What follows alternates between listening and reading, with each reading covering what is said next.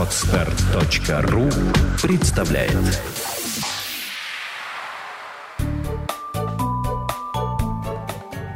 Я не знаю, как она делает это. Подкаст для мам. Мы не даем советов, мы делимся опытом. Добрый день. Меня зовут Наталья Дикарева, и вы слушаете подкаст «Я не знаю, как она делает это». Сегодня я пригласила к себе в гости Татьяну Фирсову, основателя и организатора интернет-ателье детской одежды «Доброе простое», а также маму Ульяны, которой сейчас 6 лет, и Макара. Макару 4 года. Татьяна, привет. Привет. Тань, эм, помимо ателье, э, история началась немножко раньше, чем открылось ателье, как я понимаю. История началась с выхода твоего в первый декрет. Ну да. да. Расскажи, пожалуйста, как, как, как оно было все на самом деле? Я во время беременности, как я думаю, сейчас очень многие, перерывала абсолютно весь интернет, да, то есть э, с первого похода к врачу, да, тебе сразу назначают каких-то диагнозы, назначают анализы. Я вот я люблю, когда мне все понятно. Угу. И поэтому я очень глубоко ушла в эту тематику беременности, а так как у меня, в принципе, образование журналистское, и работала я до этого очень долго полиграфическим дизайнером, то в какой-то момент мне захотелось вот это все совместить и сделать э, сайт, портал по беременности потому что мне было несложно его сверстать, в общем-то, да, только пришлось подучить именно само веб-программирование, ну и подучиться, как э, тексты адаптировать для интернета, для поиска в интернете, чтобы это м, ранжировались, да, что называется. Угу. И вот как-то это все закрутилось, и знаете, как лежишь, да, ночью, одна сторона кормит, другая в ноутбуке пишет тексты и читает книжки, и все это. Ну, постепенно вот портал, он, в общем-то, набрал определенный вес, объем. Потом случился кризис у нас в стране. 2008, раз, да, получается? Ну, 2009. Ну, да, угу. да, 9. Как раз родился второй ребенок. И, ну, я вообще замечала, что мне вот раз в три года надо что-то менять. И вот однажды, вообще летом, сидя на даче с ребенком, двумя детьми, вернее, одна, вот как-то вот я подумала, вот что бы не рисовать на футболках. Угу. Не, причем вот эта первая футболка, она у меня до сих пор сохранилась. Это было не просто рисовать, да, вот там надписи, а что вот принцессок, которые будут похожи на девочек, и они будут подписаны, что как бы такой индивидуальный ручной подарок, абсолютно которого там больше ни у кого не будет, что у них будут и волосики того цвета, глазки, как у девочки. Ну, с этого все началось, потому что ну, как-то минимальное количество заказов, но как раз контакт набирал обороты. Ну, то есть, и... подожди, ты, ты сама, получается, брала футболку и просто вот на ней... Да, э, я рисовала руками. А ты, у тебя да, было какое-то образование или просто вот ты почувствовала, что ты сможешь это сделать? Ну, нет, ну как всем, как ну, я худо, умею худо, рисовать. Худо, нет, у меня нет никакого художественного образования. Ну, у меня uh-huh. веб-образования тоже нет.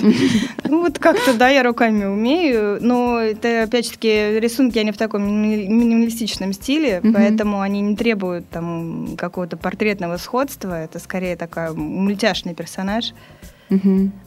Вот. И изначально все это строилось на футболках, и когда мы однажды сидели с мужем вечером, я там рисовала очередную, я говорю, слушай, вот, ну, если вот это все называть, знаешь, я бы вот хотела такое доброе и простое название. Ну вот просто вот, чтобы по-простому очень было. Он говорит, так вот оно вот название. Доброе, да. Ты знаешь, кстати, когда я вот буквально сегодня читала твой сайт, я именно так и представляла, что было придумано название. Но оно должно быть такое доброе и простое. Угу. Вот и тебе и название доброе, простое, классно. Так, угу. и вот футболки, э, как они переродились уже в нечто большее? Ну, это долгий процесс, который три года на сегодняшний день занял где-то, опять же таки, ну, сейчас такая информационная доступность всего, да, что было бы желание. То есть где-то я увидела шапки из флиса. Я поняла, что, ну, вот меня лично они заинтересовали. Вот это был наш второй продукт, это шапки с ушами. Угу. С ушами мышек, заек и так далее. Так, а шила ты их сама, опять вот, же? Первое время я их шила сама. Но если ты укладываешь там в 10 детей, раз-два часа еще ходишь, кормишь грудью, я В общем, и со, с первым и со вторым очень долго этим занималась. При этом ты рисуешь футболки, и в три часа ночи ты понимаешь, что, в общем-то, осталось сшить еще несколько шапок, и можно пойти поспать, чтобы в 7 встать и кормить, и собирать в садик. То я поняла, что надо что-то с этим делать.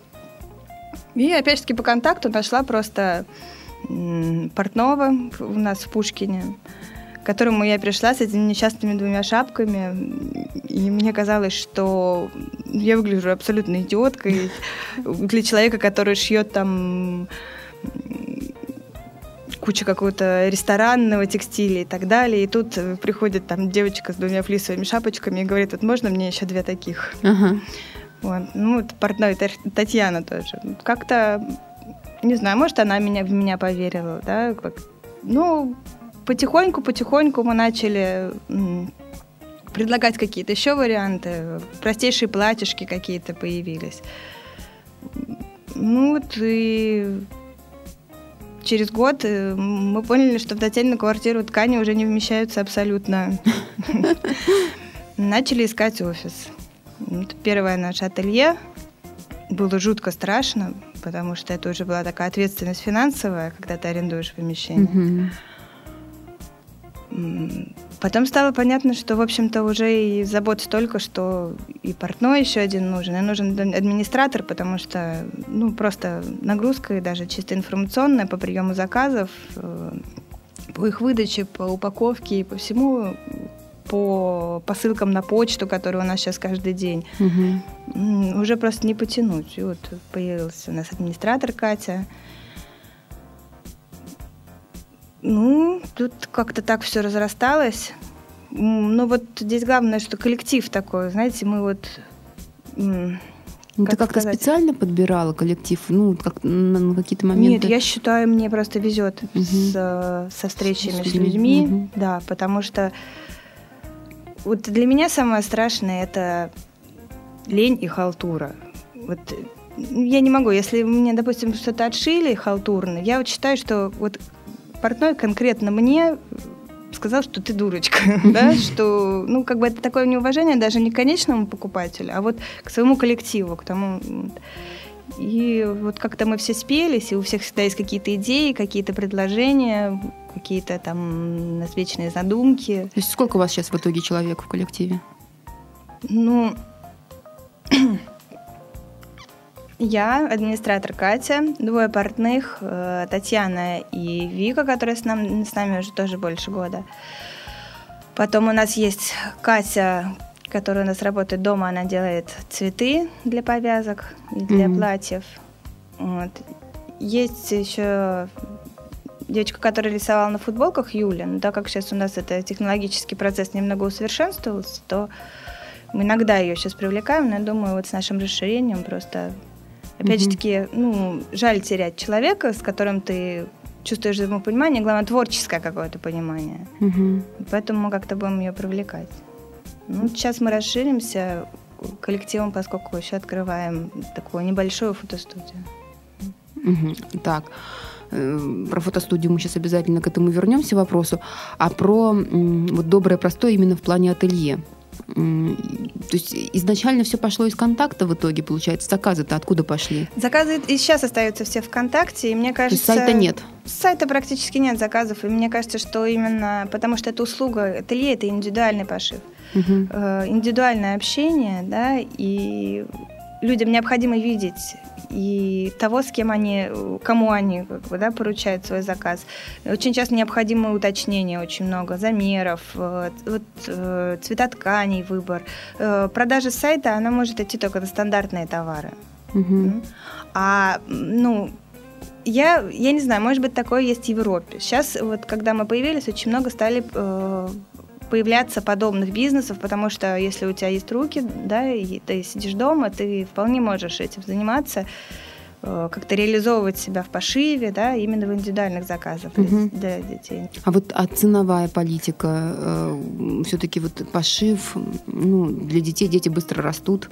Вот как вот если вот соизмерять, например, купить или сшить Вот э, это можно или это дар- ну, на- насколько дороже, Это не например? дороже. Не дороже? Не дороже, потому что э, из-за этого у нас проблема с тем, что мы не можем оптом продавать. Да? Когда Мгм. человек хочет купить оптом, он хочет хорошую скидку, допустим, 50%. Ну, там мы все знаем, что кроссовки Nike стоят в производстве полтора доллара. Да? Мгм. И поэтому, если бы там наша вещь стоила в производстве полтора доллара, мы могли дать существенную скидку оптовую. Но дело в том, что так как это труд такой индивидуальный, так как это светлое, чистое помещение с выс- высококвалифицированными э, портными. Э, ну, и главное, что это не поточное производство, а штучное. Мгм. То есть человек фактически тратит один день свой рабочий на изготовление твоей вещи, потому что сначала надо подобрать ткань, выкроить, сшить, э, отпарить, отутюжить. Э, Если это новое изделие, мы дополнительно заказчику еще делаем фотографию до оплаты, М. да, чтобы человек увидел, что да, как бы я, я понимаю, за что я плачу. Да, что вот, вот- оно уже есть и уже сшито. Да. Мгм. А слушай, вот еще, так как это ателье, опять же, взрослое ателье, там со взрослых снимают мерки, а с детей вы тоже мерки снимаете или это только... Ну вот как под те изделия, под которые Мгм. это нужно. Потому Мгм. что если платьишко, то достаточно там объема груди и роста точного.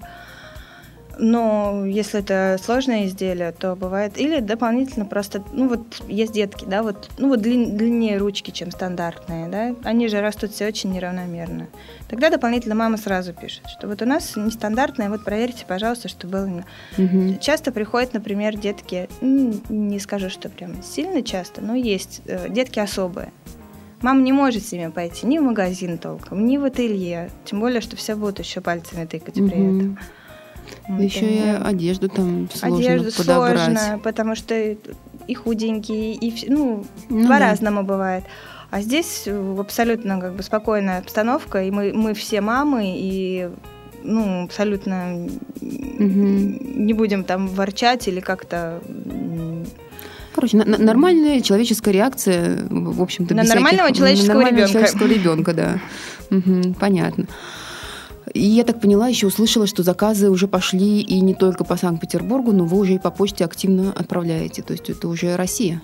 Или это уже ну, даже за так рубеж? и было, так и было э, всегда, потому что, наверное, все-таки в том же Санкт-Петербурге или в Москве больше выбор, да, то есть можно пойти в такой средней руки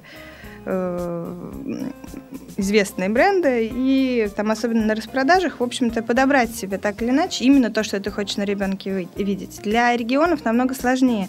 Очень часто заказы, допустим, именно из деревень, потому Мгм. что, например, мама вот э, с ребенком, да, и, и они, в общем-то, э, там среднего социального слоя могут себе что-то позволить, но им негде реализовать это, да. А Мгм. здесь э, получается, что любая мама у нас участвует, в общем-то, в процессе изготовления, потому что это ее творчество. Вот она вот ей кажется, что ее ребенку подойдет именно этот цвет. И многие мамы, так, а вот как вы думаете, вот этот взять, или вот этот ткань или вот этот ткань? А вот какую повязочку к этому? То есть, учитывая еще вот это первого года жизни, да, такое замкнутое пространство, в котором находятся, это тоже какой-то для них такой креатив небольшой. Мгм. И когда они, конечно, получают э, то, что, в общем-то, было создано и с, с- с их С их идеями, да, да, с их да, да. участием, конечно, как правило, все довольны. Мгм. Слушай, я хотела еще спросить, а с какого возраста вы прям с рождения шьете вообще все? Или ну да, у нас вплоть до есть э,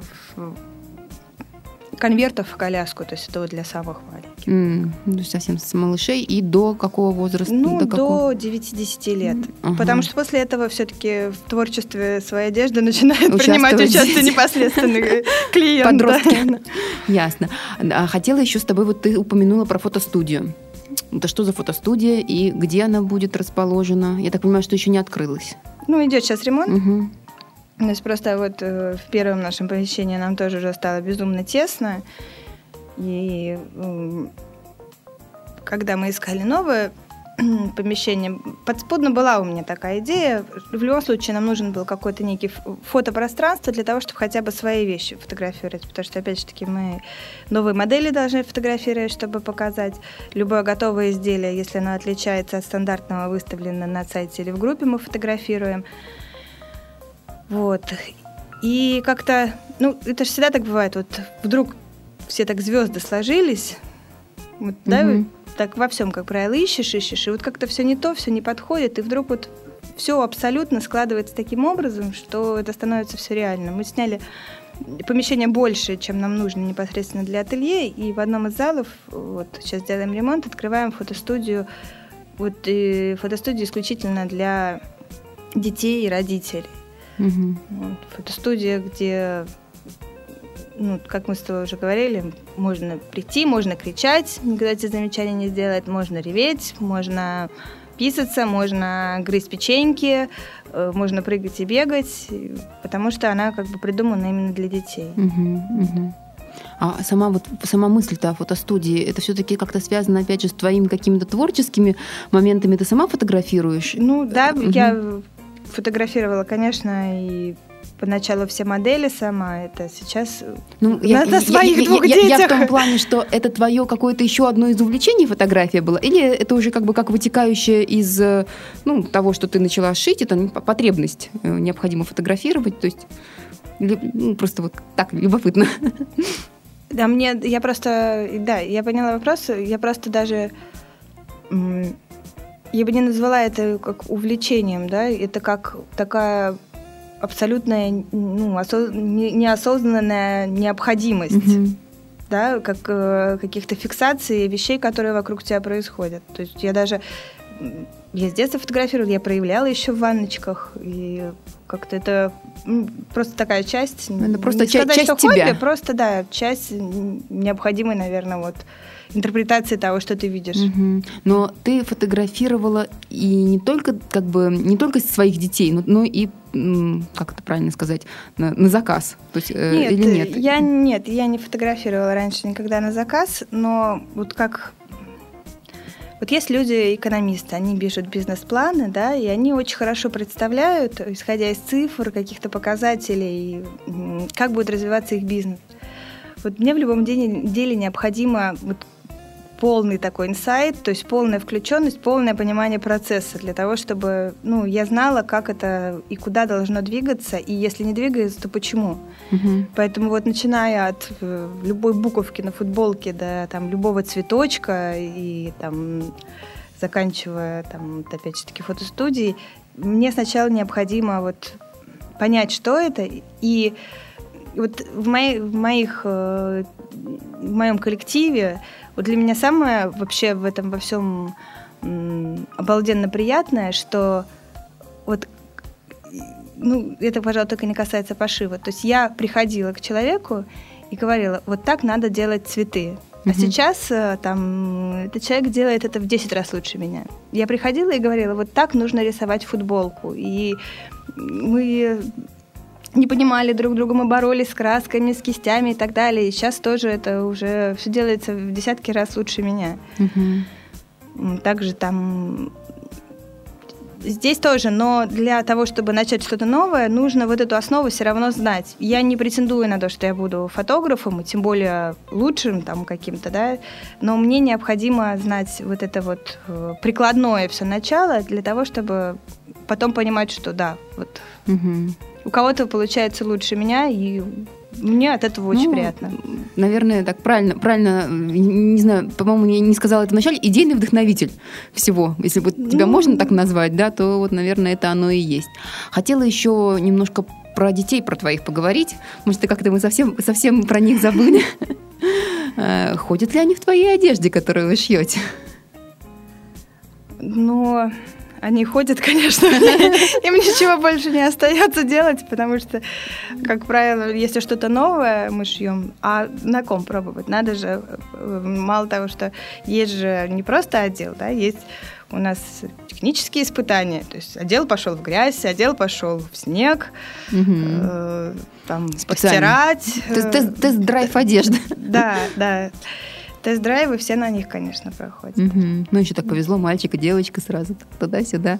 Ну, у меня А, вот мальчик любит наряжаться. Да Он, что? да. Я прихожу А. домой, ты мне что-нибудь шила, что-нибудь принесла. Я готов побегать в грязь. Да. Прикольно. А они в садик сейчас оба ходят? Ну, да. Мгм. Как, как вообще, вот, э, если у тебя, ну, я практически всегда всем задаю эти вопросы, особенно когда я чувствую, что у человека такая большая идет загрузка в плане своего какого-то дела.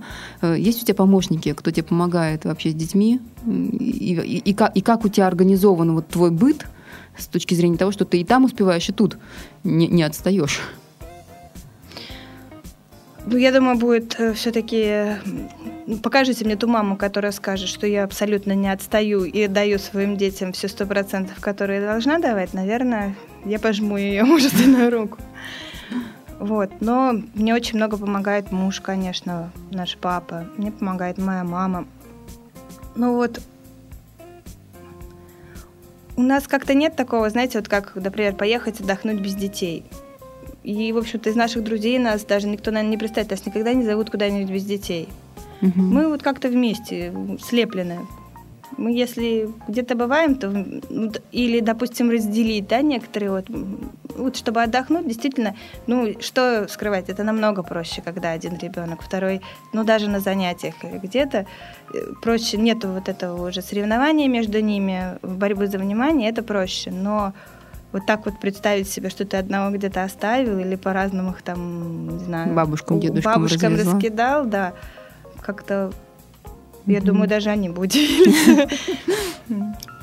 Секрет в том, чтобы все время все делать вместе? Нет, это, наверное, вот касаемо отдыха. Отдых для меня нормальный вместе. Мне не нужно вот такого отдыха. Тебя не напрягает? Я могу... Вот для меня важно, например, 5 минут утром, когда я делаю себе кофе, вот они пока все раскачиваются, встают, и я выхожу на крыльцо и стою там одна. Угу. И смотрю там на скворечник, на дождь, на грязь, на все, на все что угодно. Вот эти пять минут они знают, маму трогать не надо. Угу. Вот, и вот такие какие-то, не знаю, вечером бы читать книжку. Когда все спят, и тишина, и там зеленый чай, и книга. Угу. У меня есть с этим проблемы, и именно что нужно, наоборот, больше несколько себе внимания уделять. И я вот сейчас над этим работаю, то есть я стараюсь себе именно остановить и сказать, вот сейчас нужно отдохнуть немного. Угу. Ясно. Тань, у нас время к концу подошло. Его не очень много. Э, тем не менее, спасибо большое, что пришла и что поделилась добрым и простым, я бы так сказала, потому очень приятное название, доброе и простое. Вот. Спасибо тебе, удачи, всего хорошего. Пока. Счастливо. С вами была Наталья Дикарева, и вы слушали подкаст «Я не знаю, как она делает это». Всего хорошего, удачи, пока. Сделано на podster.ru Скачать другие выпуски подкаста вы можете на podster.ru